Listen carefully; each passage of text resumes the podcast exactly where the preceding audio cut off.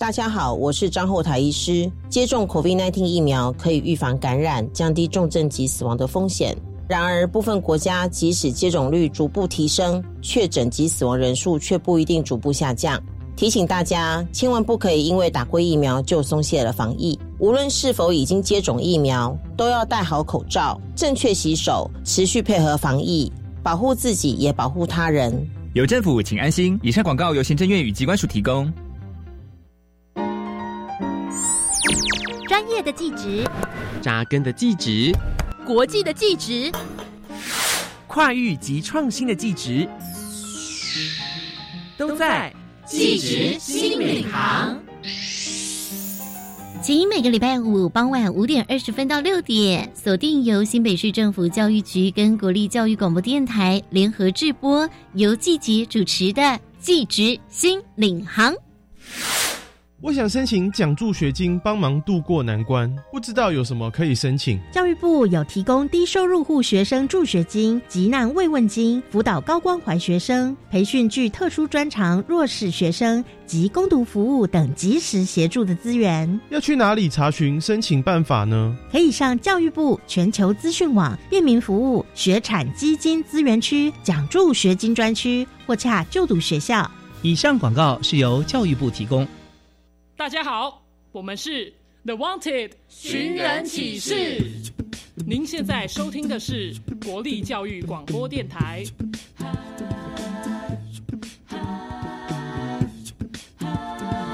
就爱教育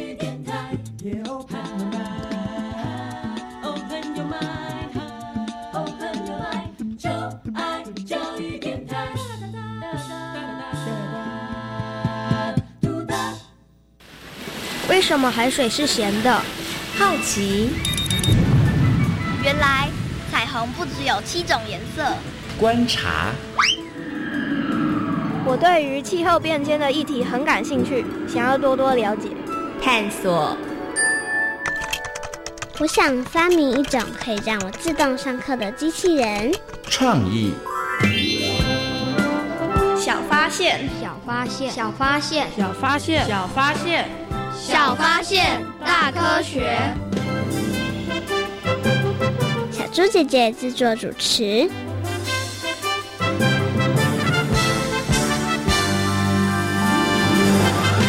奇怪，为什么我这题会被打叉呢？这有什么好奇怪的？现在普遍使用的能源，当然不包括海洋能源呢。可是老师不是说过，海洋里蕴藏许多能源吗？对啊，既然是对的，为什么这题的答案没有海洋能源呢？啊，吴依婷，你真的很没有认真看题目哎！海洋能源可不是台湾普遍使用的能源哦。难道你没有看到题目里有“台湾”这两个字吗？小发现，别错过大科学过生活。欢迎所有的大朋友、小朋友收听今天的《小发现大科学》，我们是科学小侦探。我是小猪姐姐，我是张涛昌。很开心呢，又在国立教育广播电台的空中和所有的大朋友、小朋友见面了。刚刚啊，在我们的科学生活大头条里头，听到了两个小朋友的对话，他们好像谈到的问题跟能源有关哦。请问一下，涛昌，你知道生活当中有哪一些能源呢？像是太阳能、风力发电、水力发电、燃煤发电等等，都是啊。哎，没错，还有像核能发电，还有很重要的石油，你没有讲到，对不对？你觉得能源对于我们的生活来讲重不重要呢？重要。嗯，为什么很重要？因为如果没有能源，可能会造成我们生存的危机呀。那涛章，你觉得目前全球的能源到底足不足够呢？应该是不够吧？哎，你从哪里推断你觉得是不够的？啊因为他们一直开发新能源，显然是不够，才需要开发新能源。哎，你这么讲好像有点道理哦。因为最早的时候呢，我们的能源来源可能很依赖石油，但是后来发现呢，石油它其实是会被开采，然后会用完的，对不对？然后之后呢，开始有像太阳能，对，然后还有生殖能，对不对？另外呢，像我们今天要跟大家谈到的，就是其实，在海洋里头也能够产生很多的能源哦。陶商，你知道在海洋里头有哪一些能源吗？波浪可以产生能源，潮汐也可以，以及温度都可以。你真的很厉害，你又偷看了小猪姐姐的小抄，没有错。其实啊，在海洋当中真的有好多的能源哦。刚刚呢，涛商因为偷看了小猪姐的小抄，所以他答对了。但是其他的小朋友对于海洋里头有哪些能源，大家到底知道的够不够多呢？马上就来启动今天的科学来调查，来调查一下其他的小朋友对于海洋能源的认识到底够不够深哦。有问题我调查，追答案一级棒！科学来调查，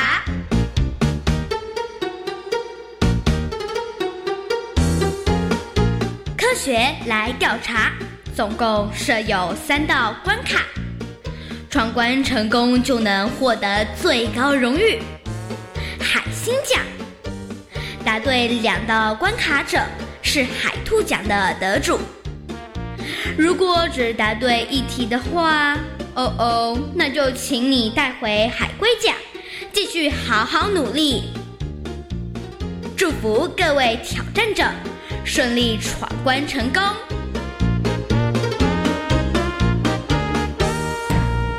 科学来调查，大奖带回家。今天呢，有两位小朋友要来参与我们的科学来调查的闯关活动哦。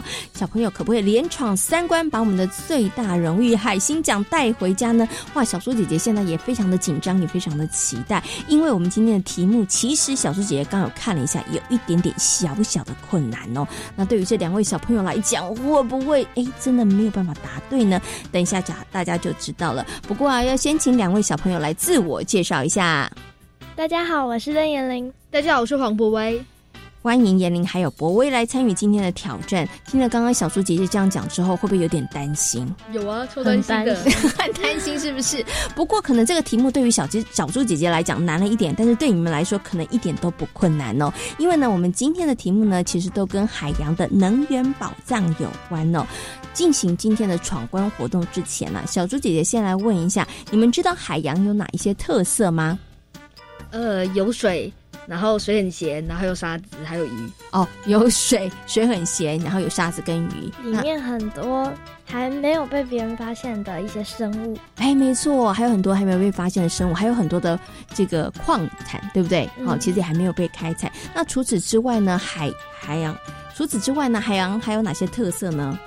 嗯，它还有退潮跟涨潮，哎，没错，还有波浪，还有潮汐，对不对？哈，然后还有一些洋流、海流，哈。那我们在今天呢，要跟大家呢来讨论的海洋的能源宝藏呢，其实就跟潮汐、海浪还有这个洋流其实有关系哦。因为呢，其实，在海洋当中，真的蕴藏了非常丰富的能量哦。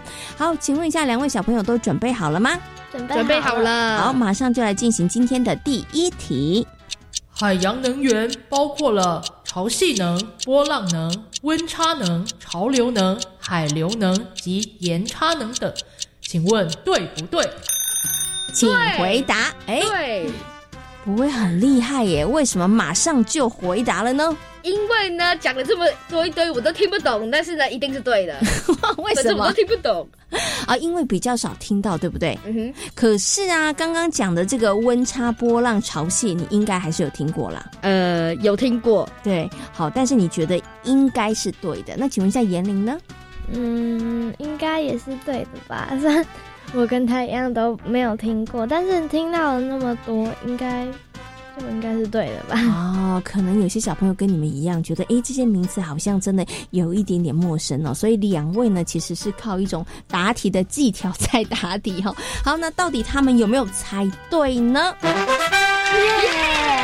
答对了，没错。其实啊，这个海洋能源呢，包含了潮汐能、波浪能、温差能、潮流能、海流能跟盐差能哦。那为什么呢？海洋里头会有这么多的能量呢？其实是受到太阳、月亮这些的引力，还有地球自转，还有太阳辐射的因素的关系哦。好，第一题呢，大家顺利的答对了。那我们接下来进入到第二题。潮汐能是海洋能源中发展最成熟的产业，请问对不对？请回答。小猪姐姐看到他们两个人互相对望，然后这时候需要想一想了。对，潮汐其实就像刚刚严玲说的，涨潮、退潮其实有关系。对，是不是？哦，因为在社会课本中听到这个能源，其他的都没听到。哦，因为在社会课本当中曾经有看过其他的什么什么延差能啊，还有波浪能啊，其实比较陌生，对不对？相对来讲，潮汐能比较有听过，所以你觉得应该是对的。那请问一下严玲呢？你也觉得是对的吗？我觉得应该也有可能是对的，因为。就某一次，就是在看一个影片的时候，他们就是有在做实验，好像就是在做这个，然后就跟潮汐有关，对不对？好，那到底两位小朋友有没有答对呢？答对了，你们平常真的很认真上课跟看影片哦。没错，潮汐发电呢，的确是海洋能当中技术最成熟跟利用规模最大的一种哦。目前呢，有很多的国家都在运用潮汐发电哦，包含了像是法国、还有加拿大、还有中国跟英国。好，两位小朋友呢，连续答对了两题，距离我们的海星奖越来越靠近了。最后一题呢，两位小朋友有没有信心可以答对呢？有吧？好，听起来好像这个信心有一点点薄弱哈。没关系，我要告诉你们，其实最后一题小猪姐姐觉得还蛮简单的哦。好，哎，三题其实有点倒吃甘蔗的感觉，最后一题其实真的蛮简单的哈。那我就有信心了，有信心了，是不是？好，那我们赶快听听看最后一题是什么呢？现在海洋能已广泛被使用，请问对不对？请回答。对。吧，其实博威呢回答的很勉强。你想想看，你刚刚前面一题的答案，你只有看过什么呢？你就看过潮汐能啊，对不对？所以现在海洋能已经被广泛使用了吗？只有看过潮汐能，没有。小猪姐姐其实的提示，这一定是 嗯。你觉得答案是对还是错？对吧？哎，严玲姐换你回答。严玲觉得呢？嗯，我觉得应该不对吧。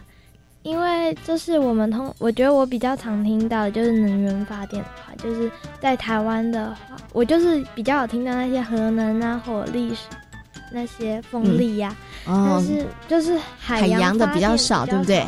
所以你觉得应该没有广泛被运用。好，那到底呢？两位小朋友的推测正不正确呢？他们都觉得这个海洋能已经被广泛使用，这一题答案是错的。那他们两位到底有没有答对呢？哇，两位小朋友很厉害，答对了，没错，因为呢，现在海洋能源的技术还没有成熟，而且呢，它的成本太高哦，所以目前并没有办法广泛的来使用哦。哇，恭喜两位小朋友连闯三关，得到了我们的最大奖，就是海星奖。哇，两位小朋友真的非常的厉害哦！那其实呢，在海洋当中真的蕴藏了非常多的宝物哦，不管是海洋生物、矿物，或者是能量，其实也不少哦。不过呢，要全面的开发跟运用这些能量呢，还需要更多的时间还有努力哦。那小朋友跟大朋友现在多一些认识和了解，也许将来就可以发挥你的作用哦。今天呢，也非常谢谢两位小朋友来参与我们的挑战，谢谢大家。科学来调查，大奖带回家，挑战成功。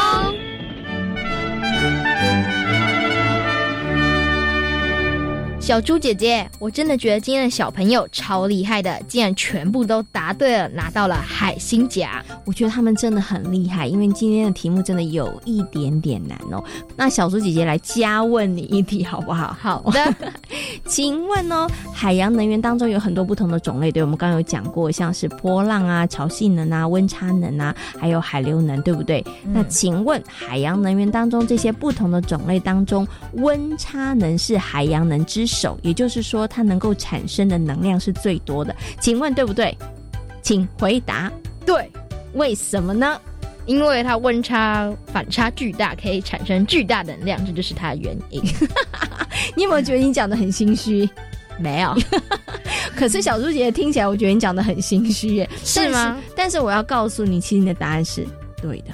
对嘛？其实温差能就是海洋能之首哦。那这是为什么呢？是因为啊，其实啊，海水的温度、水温呢，只要下降一度呢，其实就可以释放一千两百亿千瓦的能量。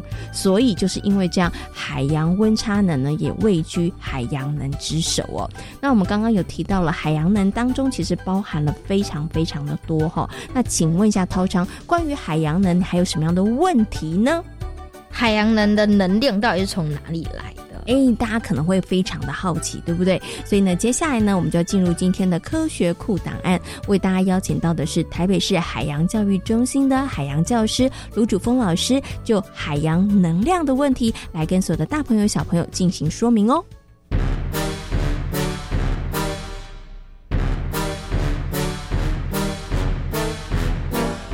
科学库档案。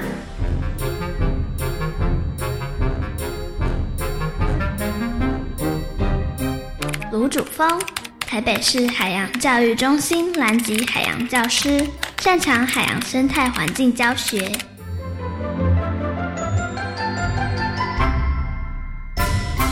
在今天节目当中呢，要跟所有的大朋友、小朋友一起来好好的学习海洋的能源宝藏啊！到底在海洋里头有哪些能源宝藏呢？那么很高兴的在今天节目当中，为所有的大朋友、小朋友呢，邀请到的是台北市海洋教育中心的海洋教师卢主峰老师来到空中，跟所有的听众朋友一起来进行分享。Hello，卢老师你好，你好，各位听众朋友好。嗯，今天呢，要邀请卢老师来跟大家好好介绍一下海洋的能源。宝藏哦，那想先请问一下这个卢老师哦，到底呢海洋当中的能量它是从哪里来的呢？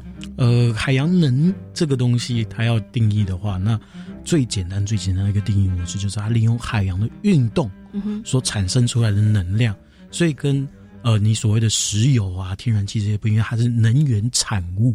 它最大的不同就是，像这个石油，它其实本来就是一种矿产，对不对？对但是海洋能呢，它其实靠的就是海洋的运动，然后而产生的这个能量。所以海洋会产生哪些运动呢？这时候小朋友赶快动动脑啦！小朋友说：“哦，我知道，像是这个波浪，对不对？哈，还有海浪，对不对？还有潮汐，对。那请问一下，可是，在海洋的这个能量当中，还有一个是温差能诶。这个温差能它有运动吗？它不是只是靠这个海洋的温度的差别吗？”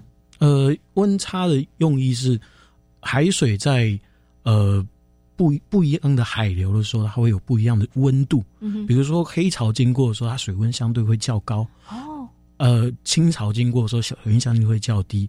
那以我们潜水的例子，我们常常就会遇到这种温度差别很大的时候，比如说上下水层，你就会感受到你的头泡在三温暖里面，你的脚在冰库里面，你在冰库里面。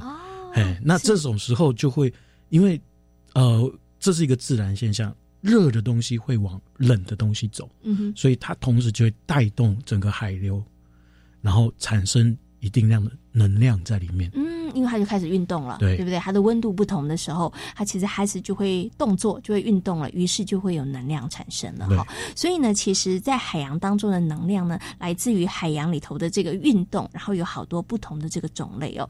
但是呢，想请问一下，这个卢老师，到底海洋呢，它有哪些优点呢？跟其他的我们可能在使用的能源上面来讲，有哪一些的优势或者是好处呢？呃，海洋能的优点在于说，它少了很多的碳碳的排放，那再来就是它也不会有什么污染的因子在里面，因为它就是一个非常永续而且具有规律，你能够预测的方式。所以海洋能呃，像比如说潮汐啊，你每天就是呃六个半小时涨潮涨潮，六个半小时退潮，一天两次的循环，所以它都是能够预测，而且是永续性的。无污染、永续，这些是它的优点。嗯，那我们刚刚呢有稍微跟所有的大朋友、小朋友介绍了这个海洋能哦，但是在海洋能当中，它其实有非常多不同的种类，所以接下来呢，我们就要请卢老师就不同的种类跟所有的大朋友、小朋友稍微做一下说明跟解释喽。呃，海洋能目前大概分在五种，第一种叫潮汐能，也就是我刚才所说的，呃，他们会一天会有两次的涨退潮。那在另外一种叫波浪能，它跟潮汐就有点不一样。波浪是每十三呃每四秒来一次波浪，那十三次的循环之后会有一个大波浪，嗯哼，哎，那这就是波浪能，那跟刚才涨退潮是不一样的。再就是海流能，嗯，海流能是什么？比如说清潮啊、黑潮啊，靠近台湾就是这几个潮水嘛。嗯哼，那再接下来就是刚才有提到温差能，哎，然后最后一个是盐差能，哎，盐差就是利用不同的盐度变化，嗯它能够创造出一样会有呃流动吗？流动高浓度往低浓度去流动，嗯所以它同时也会带动水。那带动水的时候，这个运动就会有产生所谓的海洋能出来。嗯，比较多被使用的是哪一种呢？呃，以台湾来讲哈，呃，目前能够比较被使用的可能是潮汐能，在台中呃西部沿岸这一带，因为台西部沿岸这一带他们的潮汐落差比较大，所以我们能够去利用。但是它有一些缺点，就是海洋能为什么现在没有大家没有这么普遍去运用的原因，就是它转换率相对低。嗯哼，我可能今天烧一公斤的石油，或者是烧一公斤呃天然气，它可能产生的能量是好好几千瓦，嗯哼可是我今天用海洋能转了一个小时，它可能产生只有好几百瓦，所以它实际上是一个比较转换率比较低。然后再来就是，你既然这些东西设备全部都要泡在海水里面的时候，那海水是一个高侵蚀性的物质，嗯哼，我们很多东西放放在海水里面，它久了就会生锈。那坏一点就是直接腐蚀掉，嗯哼，然后再来就是造价高，跟它如果今天我们要设一个潮汐发电站，那对于这个沿岸的生态啊、航运的路线都会有影响。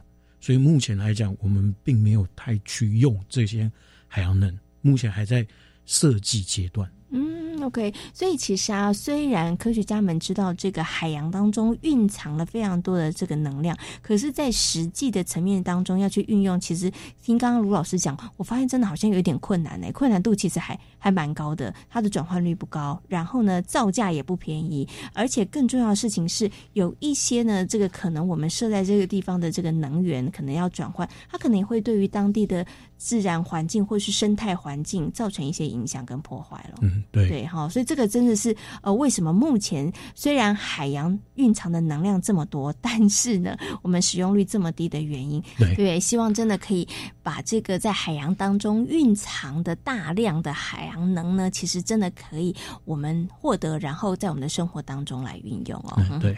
好，那今天呢也非常谢谢呢卢主峰老师在空中跟所有的大朋友小朋友呢介绍了海洋当中的能源哦，也非常谢谢卢老师，谢谢您，谢谢，谢谢各位。涛昌，你觉得我们应不应该要努力大力的发展海洋能呢？当然应该啊，为什么呢？因为它既干净又环保，同时还能一直重复使用。嗯没错，刚刚其实卢老师有提到了，海洋能真的具备了一些优点哦。不过啊，现在呢，虽然海洋里头蕴藏了很多能源，但是人类还是没有办法普遍的开发使用哦。那至于像其他的能源呢，其实呢也有一点点不太够用了。所以呢，最好的方法怎么办呢？还没有办法开源的节能减碳，哎，就是要节流了。请问一下，这个涛昌有哪一些可以节能的好方法，可以供大家来做参考呢？夏天不准给我开冷气，不准开冷气，这太残忍了吧？你自己也有开，对不对？没有，你一定也有开，所以这个方法可能不是太好吧？是应该可以开冷气，但是要几度才开呢？对，就是一定要到这个三十五度，就是很热的时候，高温三十五度好像。会不会也太热了？你太严苛了一点，对不对？其实大家要适时的开冷气。那除了冷气的运用之外，还有哪些部分上面可以做到节能呢？随手关灯、关电扇，哎，关电扇，或者是呢，大家多搭乘大众运输工具，可能都是还蛮不错的方式哦。那除了我们刚刚讲的之外，大家还可以做到哪一些事情来达到节能呢？接下来呢，我们就进入今天的科学斯多利，来邀请所有的大朋友、小朋友一起来听听看，同时在生活当中一起来落实做起哦。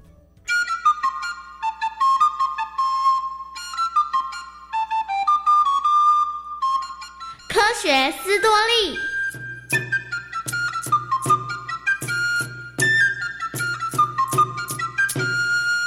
刚挂在空中的太阳先生，一早旭日东升之后，就不停的工作，虽然有时他会忍不住想要打哈欠、伸懒腰，但是只要看到那一些因为他的出现而顺利运作的万事万物，他又会强打起精神，努力的工作。不过日子一久，太阳先生也会忍不住叨叨念念抱怨起来。啊，为什么我每天得这么努力工作呢？哎呀！听到太阳先生的抱怨，风小姐心里很不是滋味，因为她每天不停的吹拂，工作量也没有轻松多少。太阳先生，你的工作是不少，但我们也不轻松。哦，这怎么可能？你们需要做的事可没我这么多吧？谁说的？我倒是觉得你的工作比较轻松。哎，要不然这样吧，我们去找大海爷爷来评评理。他博学多闻，又见多识广，我想问问他的意见，准没错。好啊，这是个好主意。太阳先生和风小姐为了谁的工作量多争执不下，最后决定找大海爷爷来评理。大海爷爷笑笑着说：“既然大家都觉得自己重要，那么就来说说自己做了哪些事吧。”好。